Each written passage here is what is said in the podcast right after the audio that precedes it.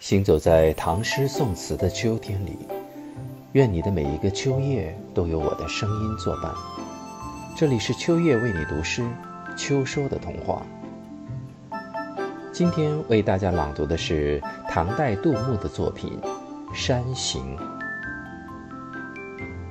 远上寒山石径斜，白云深处有人家。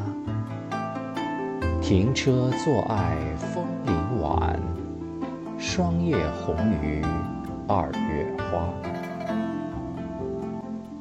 秋天的美景已是多姿多彩的，但却少有人驻足。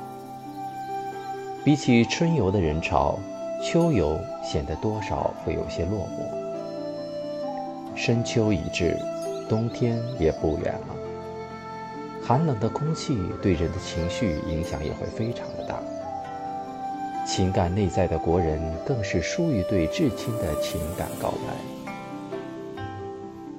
但其实最寒冷的空气都无法抵得过亲人和爱人的一杯热茶。